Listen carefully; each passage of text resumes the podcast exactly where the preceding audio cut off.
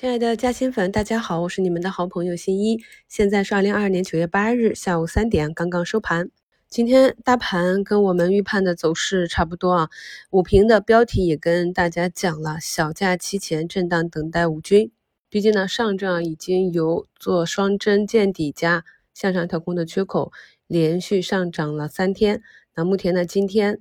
虽然是啊跌多涨少，三千五百家下跌，只有一千一百家上涨。但是呢，上证的这一个调整还是缩量调整，没有跌破昨日的新低啊。根据我们的节前法则，节前一到三天交易行情寡淡。由于呢，明天是小假期前的最后一个交易日，即使卖掉股票也无法取现，所以呢，明天的抛压理论上会比今天小一些。不排除呢，有一些主力会在这时利用双方力量衰竭拉升或者打压股价。印象里啊，一般节日前的最后一天。上还比较容易出现一个红盘，那么这里呢，上证要等待五均上来，或者是震荡向下去回踩，这样对后期的指数的运行才更加健康。科创板这里啊，呈现一个窄幅的缩量回踩调整，也是比较健康。今天几大指数呢下跌比较多的是创业板，原因一目了然啊。权重股宁德啊，今天又下跌了五个点。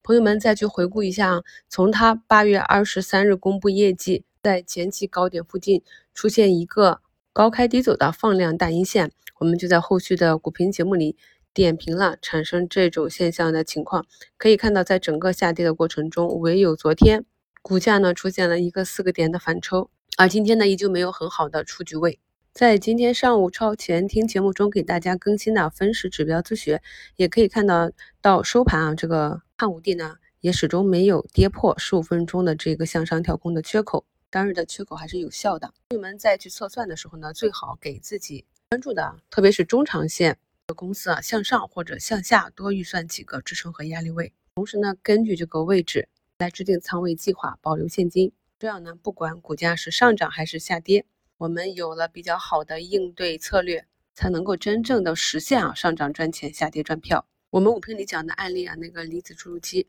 一旦呢分时股价跌破了当日产生的这个向上跳空的缺口，也是由于今天整体市场是一个整体下跌的行情啊，那么股价呢就是一路啊震荡下行，中间的几次反抽都没有能够我们叫出水啊，就是站上均线。但是目前呢下方。仍然有啊年线和三均、五均缺口这些支撑。其实呢，这些比较细微末节的看盘方法，在过去的直播节目中啊，我跟大家讲课或者解答朋友们的问题的时候，都是有讲过的。这些看盘方法和技术指标，放在百分之八九十的个股和情况里都是符合的。至于我们对个股的预期呢，也是比较简单。当均线形成一个多头排列。此时回踩之后，对着支撑位再去做测试，就很容易获得一个比较高的胜率。那么，如果均线呢还是一个空头啊，或者是下跌的末端整理的状况，那么股价呢可能就还要低迷一段时间。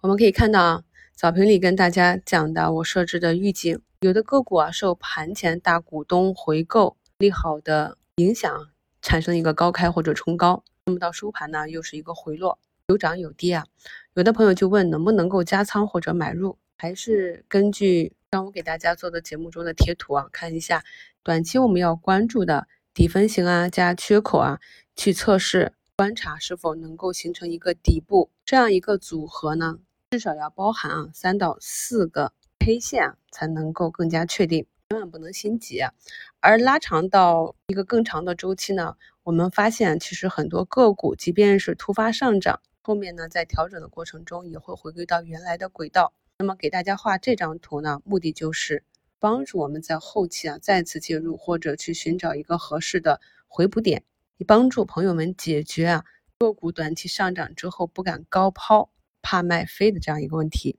最后呢，再给大家放一张黑钻石这个板块的 K 线图。作为案例啊，我们可以看到一个板块的上涨，一定是有背后推动它上涨的原因。比如说呢，光伏储能板块里的像英杰电器这种盘形比较小的个股，在上一波上涨之后呢，就是以一个高位宽幅震荡的形式啊，去消化当时短期的涨幅，同时呢，也是伴随着当时板块的调整。然后自今年的四月二十七日最低点三十八九块啊，一路像今天又创出了一百亿的新高，已经走了接近三倍的涨幅。这种呢就是个股的业绩驱动性。我给大家放的这张图呢是培育钻石，我们是在去年八月啊大家科普的培育钻石这个新概念啊，这个板指呢是去年十月产生的，是在实验室以天然的方式加速形成了这种我们的培育钻石，它还不是人造钻石，它跟真实的钻石是一样的，但是成本呢要比天然的钻石低很多，所以在各方面的应用上都推动了参与这个行业的。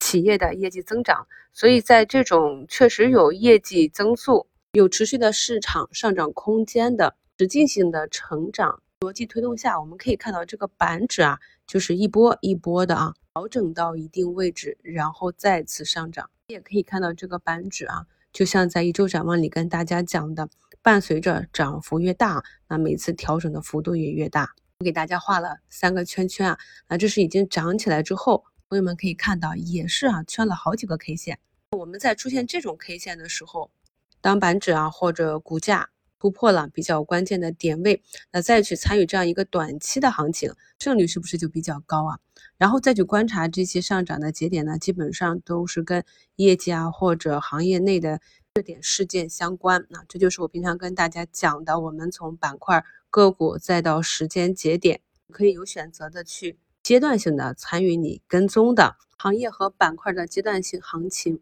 这样呢也可以帮助我们有效的避免坐过山车，或者说呢以比较小的仓位去参与这个回调阶段，来测试啊何时止跌企稳。咱们节目中讲到的板块和个股都不做任何的买卖推荐，希望呢能够帮助朋友们更好的理解这个市场。感谢收听，我是你们的好朋友新一。